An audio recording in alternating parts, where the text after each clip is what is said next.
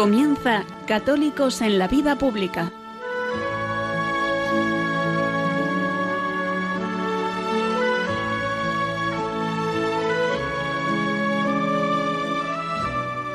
Un espacio dirigido en Radio María por Luis Zayas.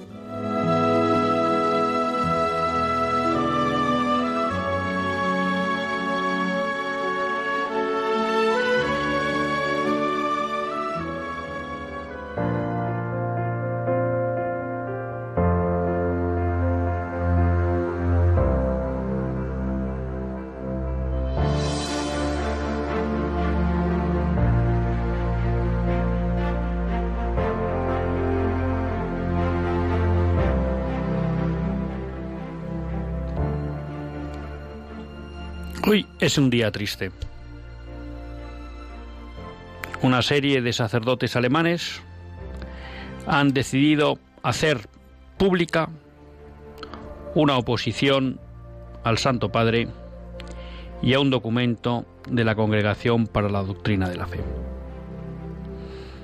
Ese documento consideraba que no era lícito bendecir las uniones de personas del mismo sexo y ante ese comunicado, ante esa nota doctrinal, una serie de sacerdotes hace casi un mes amenazaron con hacer público un acto de rebeldía. Bueno, este acto ha tenido lugar. Y alguien podría preguntar, bueno, pues desgraciadamente a lo largo de la historia siempre ha habido sacerdotes o fieles pues que han llevado la contraria a la Iglesia. Y es así. Pero quizá el acto de hoy, pues en nuestro momento, tiene la importancia de que de alguna manera es una ofensa o una rebeldía pública al Santo Padre. Y esto nos tiene que hacer pensar.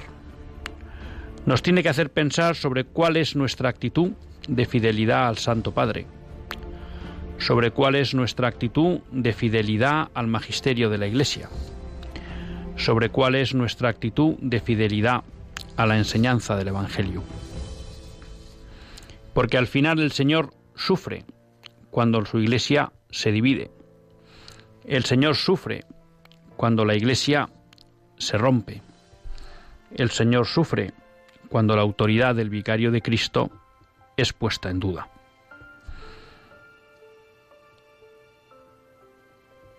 Es verdad que vivimos tiempos de confusión, que muchas veces en los medios de comunicación, en las noticias, oímos mensajes, doctrinas contrarios al magisterio, ataques a la Iglesia, y puede ser que a veces tengamos duda de dónde está o cuál debe ser nuestra posición.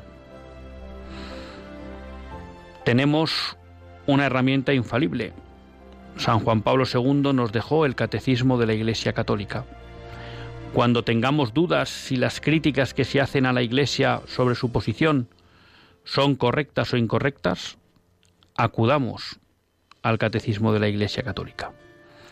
Y ahí podremos ver cuál es la doctrina de la Iglesia, la doctrina segura, la doctrina que deriva del Evangelio, la doctrina que como bautizados nos hemos comprometido a seguir y defender, incluso si con la vida fuera necesario. El acto de rebeldía de hoy de los sacerdotes en Alemania nos obliga a nosotros a un ejercicio mayor de fidelidad, a reparar esa ofensa al Santo Padre y a la doctrina de la Iglesia con un, si cabe, mayor anhelo de fidelidad y de respeto. En esta discusión ha aparecido, o en esta disputa, ha aparecido una de las cuestiones que permanentemente aparecen en el debate sobre la situación de la Iglesia en el mundo moderno. Y es que muchos le achacan que por su defensa de la verdad se convierte en poco caritativa, que por su defensa de la verdad del Evangelio y de mantenerla a lo largo del tiempo, la Iglesia no es capaz de entender los problemas del mundo moderno de hoy. Nada más falso. Suele recordar en su programa Sexto Continente, Monseñor Munilla, que defensa de la verdad y caridad nunca se pueden separar. Que tratar de defender la verdad sin caridad hacia el prójimo es una mala estrategia, porque la persona se sentirá atacada, se sentirá juzgada y posiblemente rechace esa verdad que le queremos presentar. Pero de la misma manera, la caridad sin verdad es una falsa caridad, es una mentira. En el fondo es un no querer de verdad el bien de la persona que queremos acoger. Y esto es lo que una vez más repite la nota de la Congregación para la Doctrina de la Fe. La Iglesia quiere acoger al pecador. La Iglesia hace un llamamiento, en este caso, a acoger a las personas con inclinación hacia el mismo sexo. Pero la Iglesia recuerda que los actos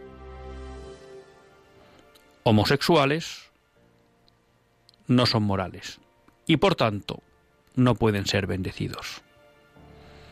Decir la verdad sobre la inmoralidad de los actos no es faltar a la caridad con aquellos que los pudieran cometer. Es simplemente una parte de esa acogida a que la Iglesia nos llama. ¿Para qué? Para que conocedores de la verdad puedan integrarse plenamente en la comunión con Cristo. Por eso, no nos dejemos engañar. La caridad nunca excluirá la defensa de la verdad. La caridad nunca podrá ir acompañada de la reducción de la verdad, de no mostrar la verdad al completo. Pero eso sí, esa defensa, esa enseñanza de la verdad, tendrá que ir siempre acompañada de la caridad en la acogida, de saber que al pecador, tal y como somos nosotros también, lo que tenemos que hacer es ayudarle a encontrarse con Cristo, no lanzarle la verdad como si fuera una acusación o una pedrada. Dios quiera que el acto de hoy del rebeldía frente al Papa y su magisterio sirva para que nosotros profundicemos en nuestra fidelidad a Pedro, vicario de Cristo, al magisterio de la Iglesia y al Evangelio.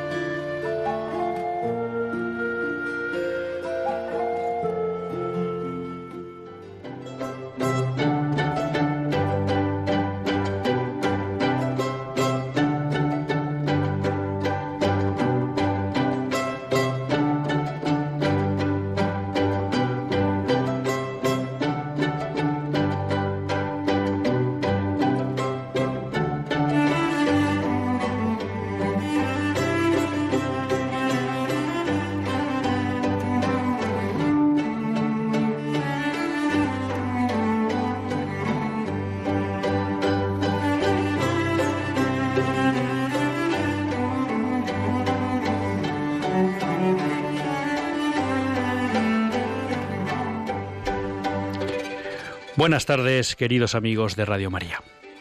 Un lunes más volvemos fieles a la cita con todos ustedes en los estudios centrales de Radio María. Un lunes más para hacer este programa, Católicos en la Vida Pública. Un programa que, como todos ustedes saben, quiere ser una reflexión pausada sobre la actualidad nacional e internacional. Una reflexión que tratamos de hacer siempre desde la óptica del magisterio de la Iglesia y su doctrina social. Esa iglesia que no nos cansaremos de repetir, que es madre y maestra. Un lunes más tiene la suerte de compartir esta hora de radio Luis Zayas. que es quien tiene la gracia de poder dirigir este programa. Un lunes, bueno, pues que queremos empezar de nuevo pues abusando de su confianza porque tuvimos conocimiento de que María Morenés, oyente fiel del programa, eh, pues falleció. Falleció la semana pasada y bueno, pues me llegó una nota porque habitualmente me hacía llegar sus comentarios sobre, sobre el programa.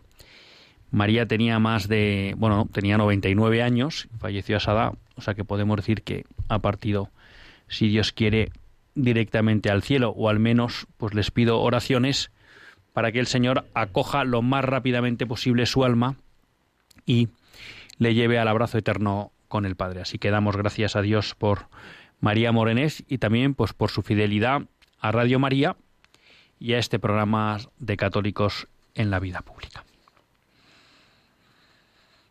Quería también agradecer a John. No tengo muchos más datos, pero el otro día mm, llegó al, a la emisora una carta desde San Sebastián en la que, bueno, pues me escribía una carta muy muy cariñosa, pues decirle que le agradezco mucho la carta, todo lo que me decía en ella, bueno, y quizá pues a lo mejor eh, me recordaba que hace unos años le dediqué un programa pero que no le convencí, pues a lo mejor también algún día teníamos que tener la posibilidad de tomarnos un café por San Sebastián, o si quiere le invito yo a Bilbao, y, charlar tranquila y amigablemente. Pero muchas gracias por su amable y cariñosa carta.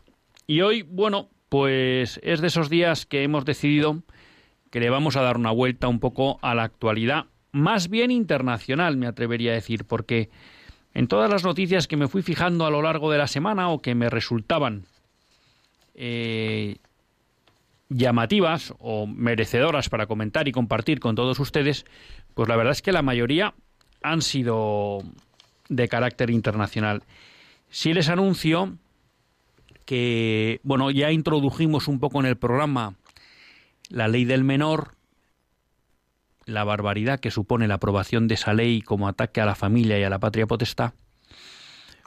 Pero, como les dije, bueno, la quería estudiar, ya la he podido estudiar y esta semana se debate en el Senado, con lo cual dadas las mayorías existentes en el Senado, pues posiblemente nos podemos encontrar en que ya para la semana que viene esté aprobado el texto definitivo.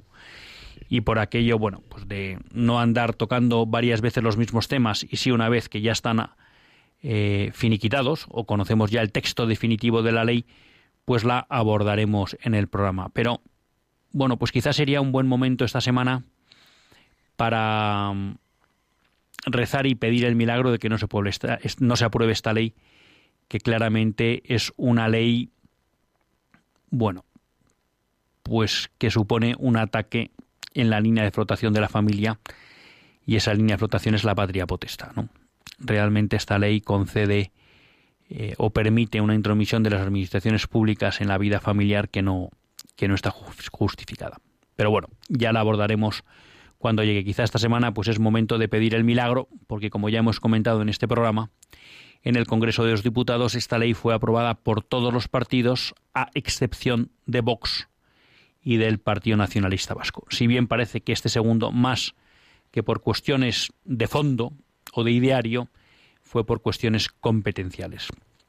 Por lo tanto, pues es verdad que es que hace falta un milagro eh, porque creo que Vox, que ha sido el único partido que se ha opuesto, pues cuenta con tres senadores de doscientos y pico que tiene el Senado, con lo cual hace falta un verdadero milagro para que el Espíritu Santo ilumine la conciencia de nuestros senadores y se avengan a no aprobar la ley, lo cual bueno, implicaría que vuelva al Congreso de los Diputados y necesitaríamos un nuevo milagro. Pero bueno, vamos a empezar por el primero, y es que esta ley no se apruebe en el Senado.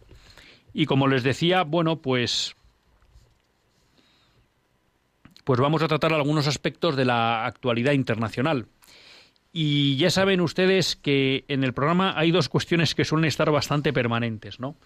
Una, el, derecho a la vida, la batalla por la vida, ¿no? Y, lo hemos explicado muchas veces. Yo creo que San Juan Pablo II nos dejó muy claro que la batalla final, ¿no? Sería por la familia y la defensa de la vida. Y pues nosotros queremos ser fieles de alguna manera a ese llamamiento que hacía San Juan Pablo II a militar en el bando que defiende la familia y la cultura de la vida, ¿no? Y, y por eso, bueno, pues desde este programa queremos siempre seguir cómo están esas cuestiones y qué victorias o derrotas sufre la defensa de la vida y de la familia. Y en segundo lugar, porque bueno, hemos hablado muchas veces de la batalla cultural, de la ingeniería social. El otro día les decía que Mercedes, mi mujer y yo participamos en un programa de la Radio Diocesana de Canarias. Nos preguntaban por lo que qué era la ingeniería social y claro, y hablando de lo que suponía la ingeniería social, pues que es en el fondo este cambio de mentalidad que se está produciendo en el mundo, además de una manera global, ¿no? Y que implica pues la introducción del relativismo, del laicismo, de los ataques a la libertad religiosa, de la ideología de género. Bueno, la cultura de la, la incultura de la muerte, siguiendo a nuestro amigo Íñigo de Bustos, eh, es un, núcleo central de esta ingeniería social, ¿no? Es podríamos decir, el corazón de la ingeniería social que estamos sufriendo. Por eso creo que es muy importante seguir qué está sucediendo en esta batalla por la vida. Y otro elemento que suele aparecer cuando hablamos de la batalla es Estados Unidos, porque podríamos decir, sin, yo creo, caer en ninguna injusticia y en ninguna exageración, que el único país del mundo donde realmente la cultura de la vida o la defensa de la vida está en pleno auge y además tiene una visibilidad política e implicación política grande es Estados Unidos. Es verdad, hay países en Hispanoamérica que están dando la batalla y están intentando evitar que les introduzcan el aborto, pero podríamos decir que son todavía países que están luchando porque no aparezca el aborto en su legislación. Bueno, lo, especial de Estados Unidos es que es la única nación del mundo donde, estando aprobado el aborto, hay una permanente oposición, no solo social, sino también política, para erradicarlo. Y además con fuerza, con capacidad de movilización. Y claro, eh, nosotros hemos hablado mucho y bien del gobierno Trump, de la presidencia Trump, en sus cuatro años, de 2016 a 2020, porque realmente en toda la materia de defensa de la vida ha sido ejemplar. Y me atrevería a decir casi hasta heroico, salvo porque estamos hablando de la primera potencia del mundo. ¿Vale? Quizá mm, cuando hablo solo de Estados Unidos, pues podríamos incluir también aquí a Polonia, que prácticamente ha conseguido unas reformas legislativas que prácticamente reduzcan al mínimo la, el aborto en su país, tanto desde el punto de vista jurídico como desde el punto de vista de realización de número de abortos. Bueno, y hemos venido hablando en los programas, sobre todo del último trimestre del año 2020, de cómo se cernía una grave amenaza sobre la defensa de la vida si Joe Biden ganaba las elecciones. Hemos dado varias noticias en este programa de cómo Joe Biden ha puesto la Secretaría de Estado y, por tanto, toda la diplomacia de los Estados Unidos al servicio de la propagación de la ideología de género y de la incultura de la muerte. Bueno, pues eh, esta semana conocíamos, esta noticia la saco de Infocatólica, página web que les recomiendo, lo mismo que Religión en Libertad, que Info Vaticana, que Hispanidad, porque son eh, páginas web donde pueden encontrar muchas noticias desde analizadas desde una perspectiva de la doctrina católica. Bueno, pues Joe Biden ha sacado a Estados Unidos de la declaración del consenso de Ginebra. ¿Mm? Claro, la Declaración de Ginebra fue firmada por 34 países en las que se negaban a aceptar la existencia de un derecho al aborto y en la que se comprometían a promover políticas pro vida a favor de la vida que llevaran a la erradicación del aborto. Bueno, a Joe Biden le parece que esa declaración tiene aspectos que no son coherentes con la política de la actual administración, incluidas las relativas a la salud de las mujeres. Esto ya saben que es un eufemismo que utilizan los progres para hablar del aborto, la igualdad LGTBI y la igualdad de género. Bueno, pues aquí tenemos la presidencia de Joe Biden, segundo presidente católico de la historia de Estados Unidos, promoviendo la incultura de la muerte y poniendo los servicios de la primera potencia del mundo en contra de la defensa de la vida. Y esto hay que saberlo, porque de esto no hablan los medios de comunicación y nos venden que Biden es el gran adalid de no sabemos qué libertad, qué defensa de los débiles. Y hoy tenemos que ser conscientes que lo mismo que en tiempo de Obama, ahora con Biden, la primera potencia del mundo se convierte en el primer propagador del nuevo orden mundial. Y como el nuevo orden mundial, si por algo se caracteriza, es por su cristofobia, pues esto no es bueno. Pero tenemos que saber en qué campo de juego estamos jugando a nivel internacional. Pero dicho eso, no todos son noticias negativas en el ámbito de, la defensa de la vida. Tenemos en Texas, Estados Unidos, que su Congreso ha aprobado una ley para prohibir el, aborto cuando se detecta el latido del corazón del feto. Esto es algo que están haciendo muchos estados, normalmente con mayoría republicana, para defender la vida. Texas, si no recuerdo mal, eh, elaboró hace años una ley más restrictiva, pero fue rechazada por el Tribunal Constitucional. Bueno, pues ahora han vuelto a la carga y tratan de reducir la práctica del aborto, limitándolo hasta la aparición del latido en el bebé no nacido. Bueno, pues de nuevo vemos cómo eh, el mundo vida en Estados Unidos nos demuestra que no hay cansancio que valga cuando hay que defender la vida. Y si se obtienen derrotas en los intentos de establecer legislaciones más protectoras de la vida, pues vuelven a levantarse y vuelven a sacar adelante otra legislación. Es verdad que esto además puede tener un impacto, que veremos qué sucede, por el hecho de que pudiera ser que algún juez federal declarara esta ley eh, inconstitucional o la bloqueara, lo cual daría pie a que la discusión sobre esta ley llegara al Tribunal Supremo. Tribunal Supremo, que a día de hoy, lo hemos explicado muchas veces, tiene mayoría de jueces pro vida gracias a las elecciones, selecciones de candidatos que hizo Donald Trump. Porque, bueno, pues digamos que de una manera sorprendente tuvo la oportunidad de poder elegir tres candidatos al Supremo en un único periodo presidencial de cuatro años. Yo no sé si eso se ha dado en otros momentos de la historia. Y eso de alguna manera le permitió eh, consolidar una mayoría claramente provida en el Tribunal Supremo de los Estados Unidos, lo cual pudiera dar lugar a que se revisara la sentencia Roe versus Wade, sobre todo en la medida de que estableció el derecho al aborto como un derecho federal. Que esa es la cuestión. Lo que el debate jurídico sobre el aborto en Estados Unidos no es tanto si cabe el aborto o no, como que eso es competencia de los estados, de cada estado. Y que por tanto no cabía establecer la obligatoriedad de que todos los estados tuvieran que permitir el aborto. Bueno, eso es lo que la sentencia Roe vs. Wade negó estableciendo que el derecho al aborto era un derecho constitucional y que, por tanto, eh, contemplaba a todos los, los estados de, de Estados Unidos. Bueno, pues eso, ¿qué tendría de interesante? Pues que si se revisa esa sentencia, eso permitiría que hubiera estados dentro de Estados Unidos que negaran o que penalizaran todos los casos de aborto dentro de, su ámbito, ¿no? Con lo cual nos podríamos encontrar con espacios libres de aborto. Por tanto, creo que hay que aplaudir este permanente, eh, yo diría esta permanente tensión provida en buena parte de los legisladores republicanos, tanto en los estados como en el Congreso Federal.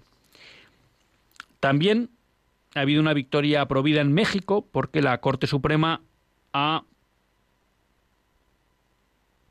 retirado o ha impedido o ha emitido una sentencia contra la posible despenalización del aborto en todo el país. ¿no? Aquí volvemos a tener la misma cuestión de que en Estados Unidos, y es decir, que no cabe, se ha intentado por parte de los promotores de la incultura de la muerte como que se pudiera imponer a toda la nación mexicana el aborto. Bueno, y aquí lo que ha planteado la Corte Suprema es que eso es una competencia de los estados, con lo cual, bueno, pues es una victoria, una victoria provida.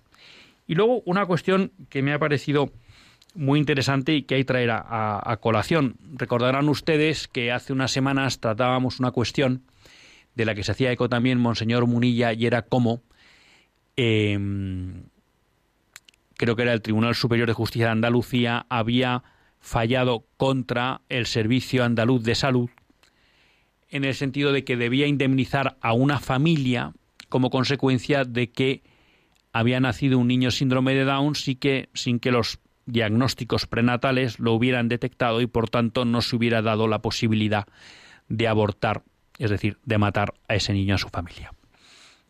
Bueno, pues lo que lamentábamos en ese programa era que realmente eh, la legislación española permita ese tipo de sentencias, es decir, que realmente se pueda eh, considerar que es una faena que un niño con discapacidad nazca y que no se haya dado la oportunidad a sus padres de impedir su nacimiento. Bueno, pues aquí tenemos al estado de Kansas, en el que el Tribunal Supremo de Kansas ha fallado contra la petición de unos padres que pretendían poner una demanda contra sus médicos tras el nacimiento de su hija discapacitada, porque ellos hubieran optado por el aborto si hubieran conocido la discapacidad de su hijo. Bueno, pues aquí al final eh, lo que viene a decir la sentencia es que, gracias a Dios, en 2013 los legisladores del estado de Kansas aprobaron una ley que prohibía las demandas por nacimiento ilícito y por tanto el fiscal declaró que el nacimiento de un niño debe ser un motivo de celebración, no una oportunidad para que la ley conceda una indemnización por daños y perjuicios porque el niño ha nacido injustamente, entre comillas. Entonces el juez pues explicó que gracias, bueno, no gracias, eso lo digo yo, gracias a que existía esta ley que impide demandas por nacimientos ilícitos, pues no cabe solicitar ¿eh? indemnizaciones porque no se haya podido impedir el nacimiento de un niño. Fíjense el mundo en el que estamos. Pero hay que decir, cuando a veces me algún oyente me dice, bueno, es que usted es un poco negativo, bueno, pues ya ven que de cuatro noticias que hemos traído de la defensa de la vida, hoy tres eran positivas y una eran negativas. Pero creo que es bueno que nos demos cuenta que la batalla pro vida se puede dar, que la batalla en favor de la vida se puede dar, que eso que parece que está todo perdido no es así si somos constantes y, fieles en nuestro, en nuestro empeño. Otra cuestión es, eh, bueno, cómo el nuevo orden mundial va imponiendo la ideología de género y de alguna manera estableciendo, vamos a llamar, medidas de control social que provocan la persecución de los disidentes, ¿no? Tres noticias. Un internado británico despidió y denunció como terrorista a su capellán anglicano por cuestionar las tesis LGTBI. Fíjense. Como duda de una ideología que carece de cualquier soporte científico.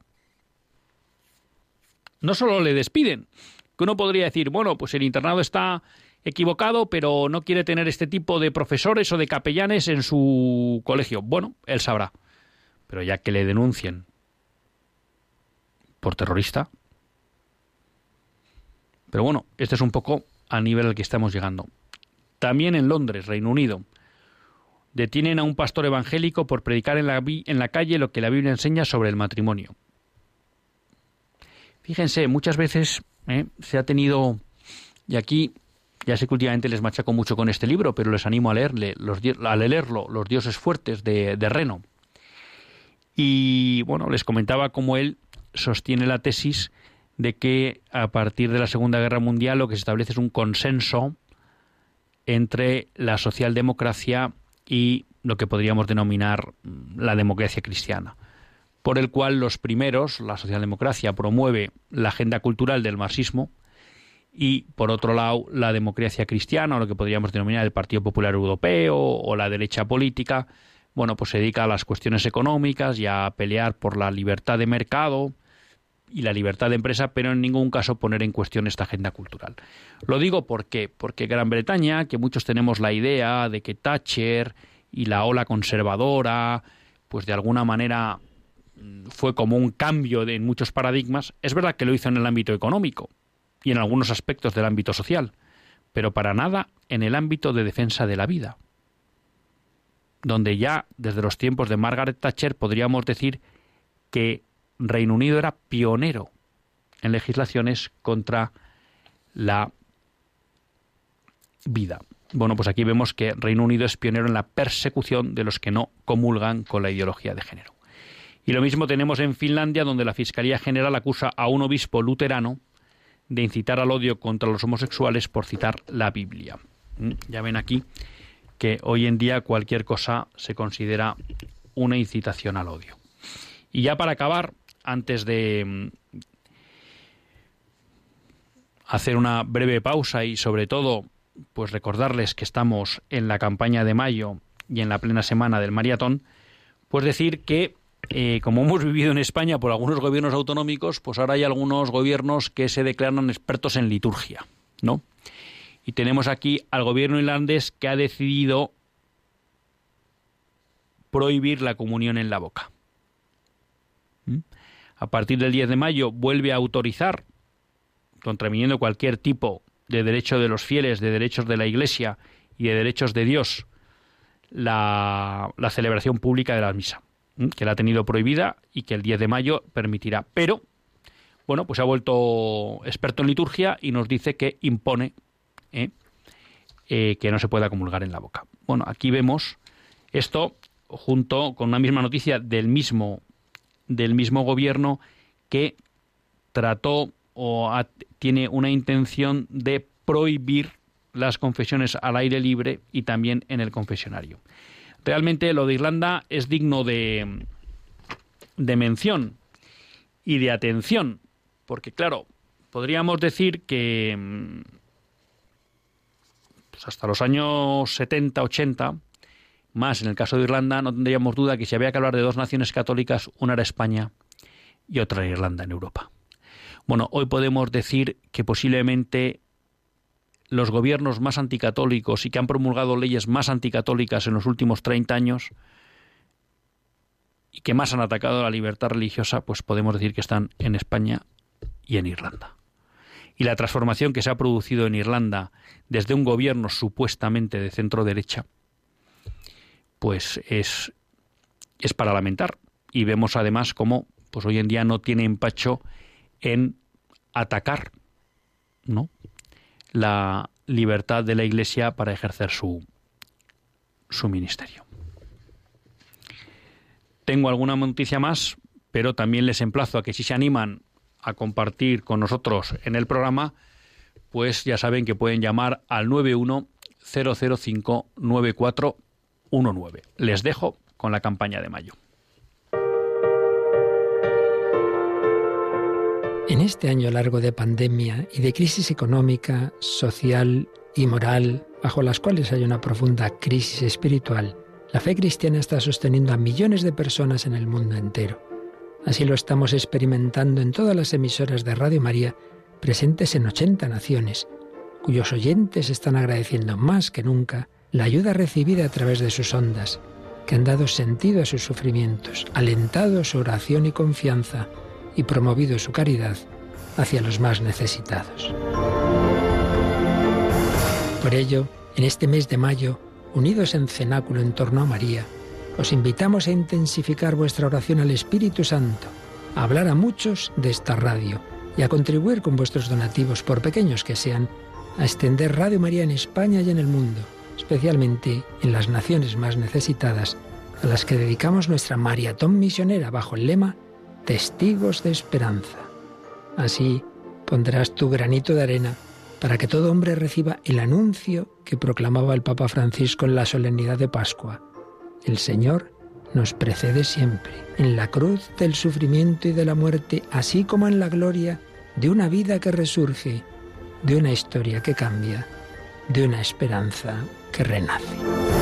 Puedes informarte de cómo colaborar llamando al 91 822 8010 o entrando en nuestra página web radiomaria.es.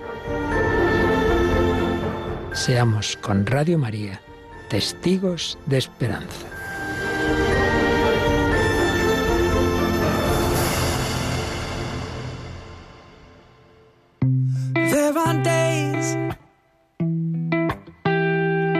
Up and I pinch myself.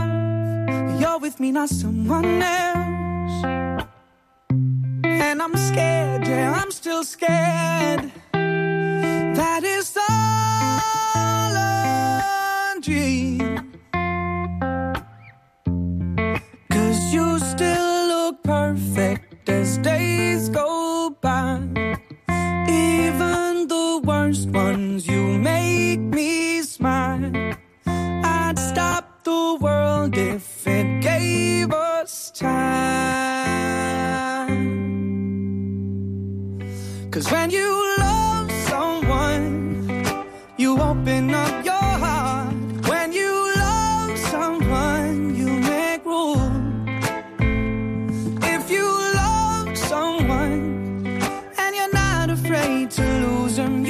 never loved someone like I do. You probably never loved someone like I do. When you say Ya saben ustedes que el teléfono para participar en el programa es el 91 005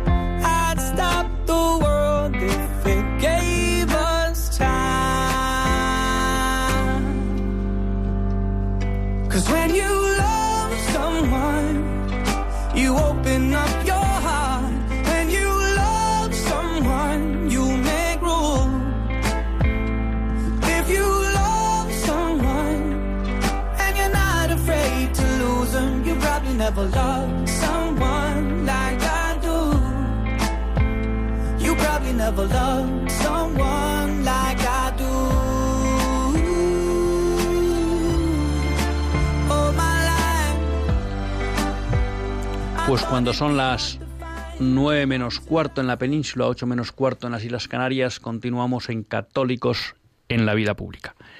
Lo hacen en compañía de Luis Tallas, que es quien les habla.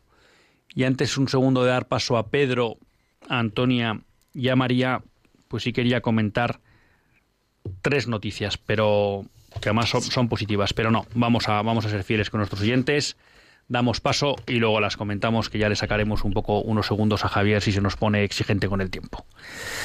Buenas tardes, Pedro. Hola, buenas tardes. Bueno, yo creo que hay una influencia muy grande en países como España y Irlanda en lo que hace la jerarquía de la Iglesia Católica.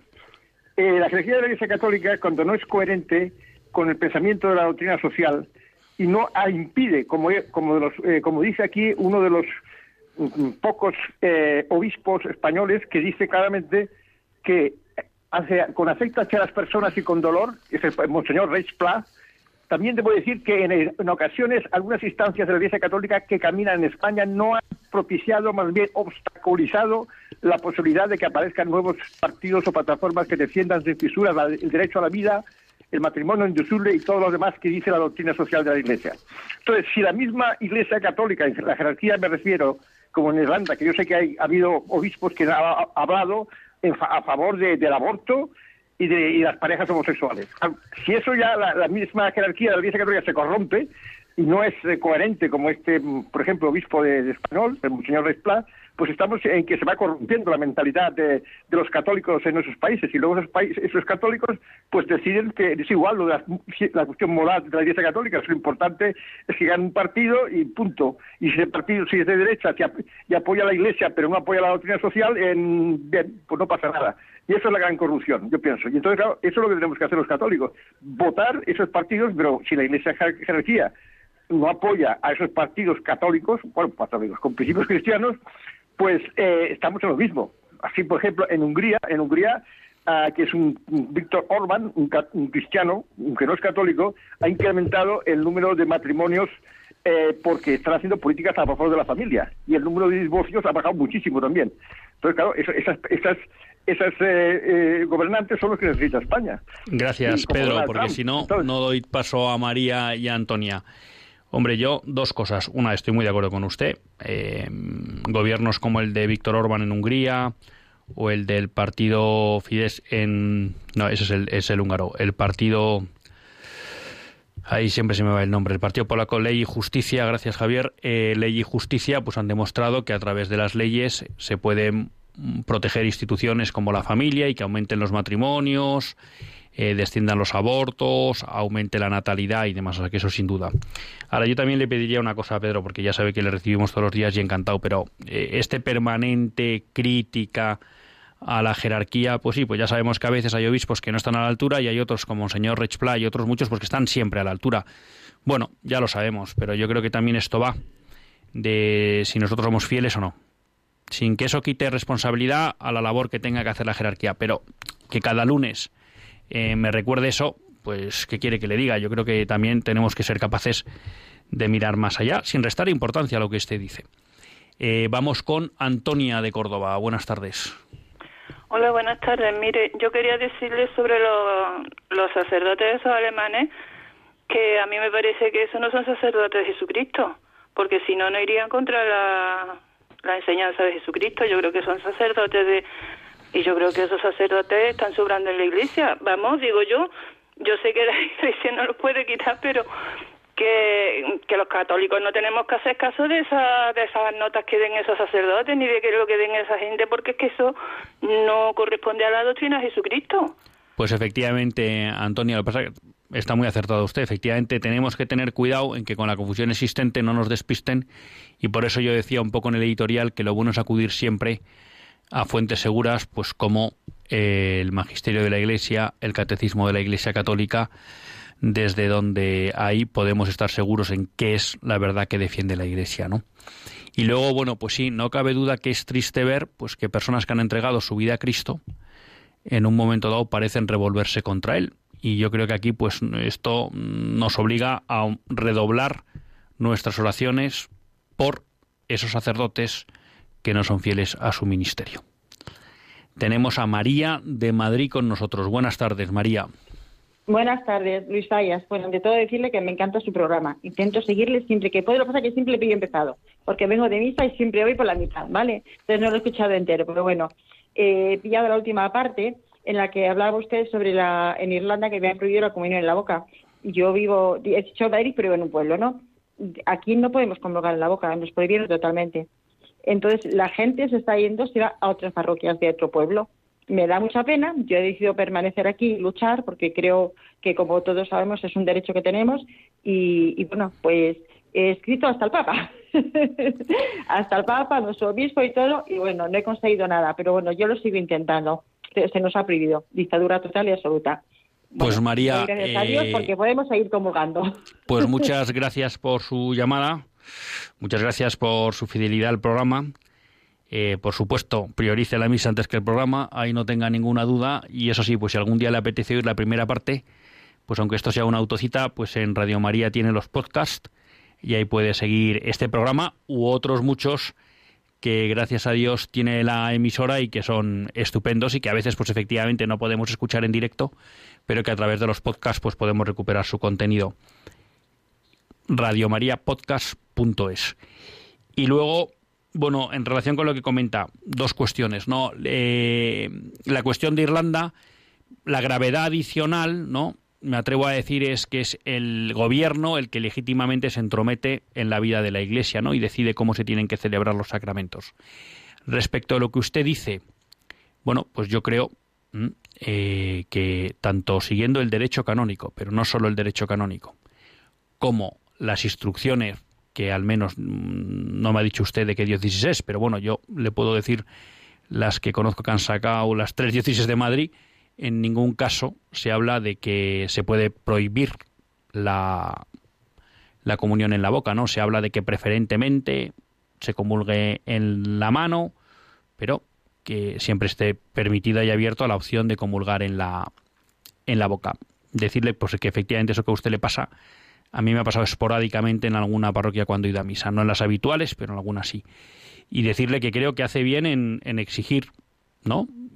Como, como usted dice, pues yo creo que sin montar algarabía, pero sí, pues escribiendo a su párroco, escribiendo a su obispo y efectivamente escribiendo a Roma si hace falta, ¿no? Porque se no cabe duda que es un derecho de los fieles y en este caso, pues es verdad que no es una intromisión ilegítima del gobierno, pero yo creo que es una decisión desde mi punto de vista y de acuerdo al derecho canónico y a las notas que han emitido los, los obispaos, pues incorrecta por parte del párroco. Es verdad que a veces, pues bueno, el miedo eh, pues es libre y a veces sin mala fe, pues uno se deja vencer, ¿no? Pero bueno, yo creo que, que hace bien eh, pues pidiendo que, que eso se, se corrija. Y no me queda tiempo para más. Sí, sí, sí, me queda un minuto. ¿Y qué buenas noticias les quería poner? Bueno, una quizá menor, pero que a mí me hizo mucha ilusión, y es que cuando amadrinó la princesa Leonor la puesta a flote o la botadura del S-81 Isaac Peral, que es la nueva serie de, de, de submarinos de la Armada Española, que además son de construcción española, bueno, pues hubo una bendición y un pater estuvo presente. Y he de reconocerles que me hizo mucha ilusión ver que en un acto, además al que acudían los reyes y también la princesa Leonor, pues había, estaba presente un, un capellán militar, que entiendo en este caso que sería de la Marina, para bendecir la nueva, la nueva nave. Y luego una noticia ya que sí me parece de nivel, ¿no? Y es que eh, se ha celebrado la semana pasada 121 niños han celebrado la primera comunión en Cuaradós. Cuaradós es una población de mayoría cristiana en Irak que fue arrasada por el ISIS, por el Daesh, y que, bueno, pues gracias al apoyo de muchos cristianos de Europa y de iglesias de Europa y de otras partes del mundo, pues se ha ido reconstruyendo y hay 400 niños más esperando a recibir la primera comunión. Por tanto, ahí vemos la valentía y la fidelidad de muchos cristianos que a pesar de la persecución que han sufrido en su país, han vuelto para hacer presente a Cristo y a su iglesia allí, y además la fidelidad porque siguen siendo fieles al cristianismo y ya vemos que hay más de 521 niños que van a recibir este año la primera comunión y yo creo que esto es motivo para dar gloria a Dios, para dar gracias por los testimonios de estos niños y de sus familias y sobre todo para tomar nota, ¿no? Y que su fidelidad sirva para alimentar la nuestra. Incluso si nos toca sufrir una persecución como la que han sufrido ellos. De nuevo les recuerdo pues que si se animan y aprovechando de, de la familia de Radio María, pues que se acuerden de rezar por el descanso eterno. Vaya. De esta fiel oyente que le recordaba que es María Morenés. De nuevo agradecer a John su, su amigable carta, su amistosa carta y pues agradecer a Pedro, a Antonia y a María su participación en el programa. Hasta el próximo lunes. Si Dios quiere, que Dios les bendiga.